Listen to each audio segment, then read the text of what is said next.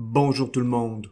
Aujourd'hui, l'épisode 92 s'intitule 10 statistiques SEO qui peuvent rendre perplexe ou faire réfléchir.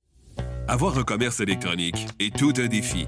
On vit souvent des déceptions ou de la frustration. Que faire pour rentabiliser mon commerce en ligne?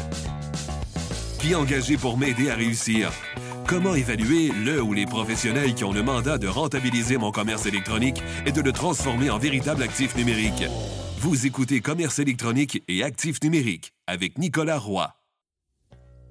La raison d'être de mon podcast est très simple. C'est d'aider les propriétaires de commerce électronique à comprendre, contrôler et posséder leur commerce électronique et les composantes qui l'entourent. Parce que je crois sincèrement que c'est la meilleure manière de rentabiliser à court terme et de se bâtir des actifs numériques qui prennent de la valeur à long terme. Dernièrement, j'ai lu une publication donnant 10 statistiques concernant le SEO et elles m'ont vraiment fait réfléchir. Dans cet épisode, je vais vous partager ces statistiques et je vais vous donner mes impressions et des histoires concernant certaines d'entre elles. Je dois avouer que certaines statistiques m'ont même rendu perplexe et j'ai donc dû vérifier pour savoir si c'était vrai. Certaines sont plus générales, d'autres sont difficiles à prouver, mais pas impossibles, mais dans l'ensemble, c'est intéressant et ça amène de la réflexion. Avant de débuter l'épisode, j'aimerais vous inviter au roiseo.com. Le podcast Commerce électronique et actifs numériques est une présentation de Roi SEO. Pour en savoir plus sur vos actifs numériques et leur SEO gratuitement, rendez-vous au roiseo.com. Commençons directement dans le vif du sujet avec ces statistiques qui frappent fort concernant le SEO. La première statistique qui m'a frappé est que Google se base sur plus de 200 facteurs pour positionner un site web naturellement dans ses moteurs de recherche. Cet énoncé est difficile à prouver parce que personne n'a la recette exacte qu'utilise Google pour classifier naturellement des sites web pour une requête. Il est possible d'étudier les brevets de Google pour avoir une certaine idée des algorithmes, mais c'est loin d'être évident. Il y a une autre manière d'avoir une très bonne idée du nombre de facteurs de classification que Google utilise pour une requête, et je pourrais en discuter pendant un épisode complet dans un éventuel épisode. Cette méthode fonctionne bien, mais elle permet pas de répondre précisément à la question initiale, c'est-à-dire combien de facteurs de classification est-ce que Google utilise et est-ce que c'est vraiment 200. Une deuxième statistique est que 21% des internautes consultent plus d'un résultat de recherche dans les moteurs de recherche. C'est une bonne nouvelle et je m'attendais à un chiffre supérieur, mais évidemment, cette question dépend de plein de trucs comme, par exemple, est-ce que c'est un produit ou un service à cycle de vente court ou lent? Est-ce que c'est un produit ou service dont une image de marque est dominante? Est-ce que la compétition est forte ou c'est unique? À quel stade du cycle de vente est rendue la personne qui cherche? Bref, je suis persuadé que cette statistique varie grandement en fonction du contexte, et je crois que de dire que 21% des internautes consultent plus d'un résultat de recherche dans les moteurs de recherche est une grande généralisation. La troisième statistique m'a fait sourire. 25% des utilisateurs des moteurs de recherche iraient au-delà de la première page de Google. J'avoue que ça m'étonne un peu. Il y a une blague morbide dans le monde du SEO qui dit que le meilleur endroit pour cacher un cadavre est sur la deuxième page de Google. 25% est donc surprenant, mais certaines personnes sont peut-être plus curieuses ou elles veulent voir les sites web qui ont un moins bon SEO parce qu'elles croient qu'un bon SEO et un bon service ou un bon produit ne vont pas nécessairement ensemble. La quatrième statistique a aussi été surprenante. Elle dit que 85% des utilisateurs de moteurs de recherche ignorent les résultats payants, soit la publicité comme Google Ads. Je me demande comment est-ce que cette statistique a pu être obtenue.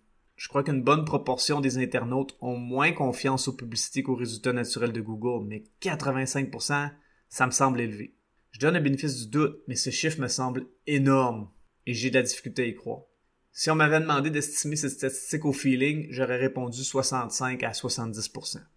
La cinquième statistique est très intéressante. Elle dit que 60% des résultats sur la première page de Google sont des pages qui ont au moins 3 ans. Cette statistique peut varier énormément d'une requête à l'autre parce que certaines requêtes sont des services, des produits ou des concepts qui n'existaient pas il y a 3 ans. Ceci dit, il est vrai que plus il y a de compétition pour une requête, plus le travail de SEO est grand et nécessite du temps. J'en ai parlé dans l'épisode 91.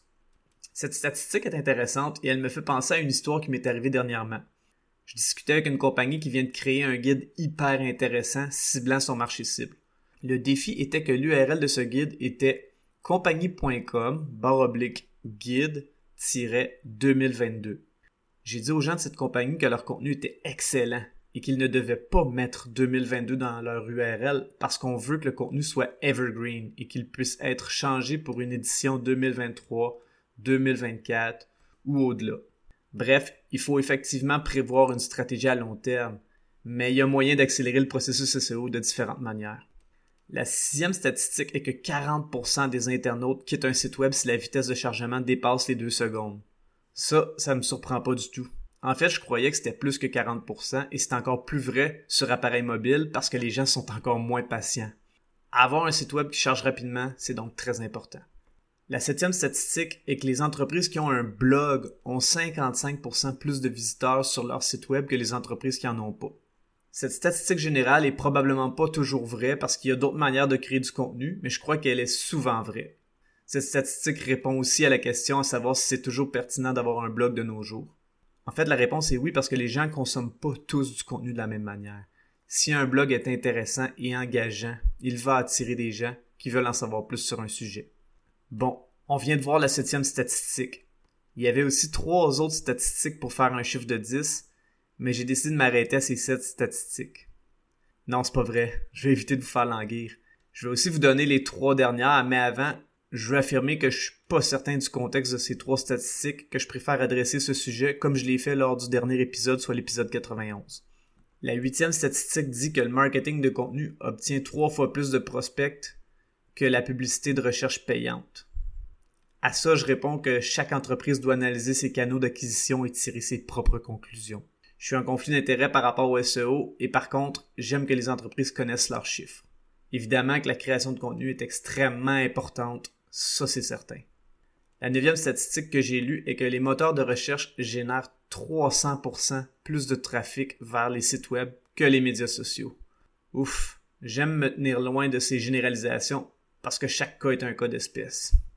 La dixième statistique est que 49% des spécialistes du marketing affirment que le SEO a le retour sur investissement le plus élevé de tous les canaux de marketing. Ouais, une autre canne de verre d'ouverte. La question est de savoir pour quelle compagnie, avec quels éléments de conversion sur leur site web et sur une période de combien de temps. En conclusion, je suis pas un grand fan de statistiques parce que souvent il y a trop de généralisation, de manque d'informations ou de distorsion où on compare des pommes avec des oranges. Néanmoins, ces statistiques font réfléchir et j'aime bien réfléchir pour confirmer ou infirmer non pas les chiffres, mais les concepts qui s'y rattachent. Dernièrement, Wavency Academy m'a contacté pour savoir si j'étais intéressé à créer une formation en SEO pour les PME. Puisque j'adore partager ma passion en la rendant accessible, j'ai tout de suite accepté. Donc si vous voulez apprendre les bases du SEO en formule over the shoulder, c'est-à-dire que je vous montre comment faire en utilisant des sites web et en vous montrant des procédures et des résultats concrets, cette formation-là est pour vous. Cette formation-là se tient loin du PowerPoint et elle est abordable. Son nom est la formation SEO DIY pour PME, parce que le but c'est de vous rendre autonome. Pour en savoir davantage sur cette formation, rendez-vous au bit.ly barre oblique SEO-autonome. Je répète, bit.ly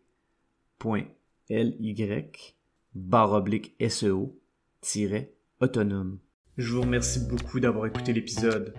Pour en savoir plus sur votre SEO, votre marketing numérique ou vos actifs numériques, rendez-vous au roisero.com. D'ici là, je vous dis à la prochaine.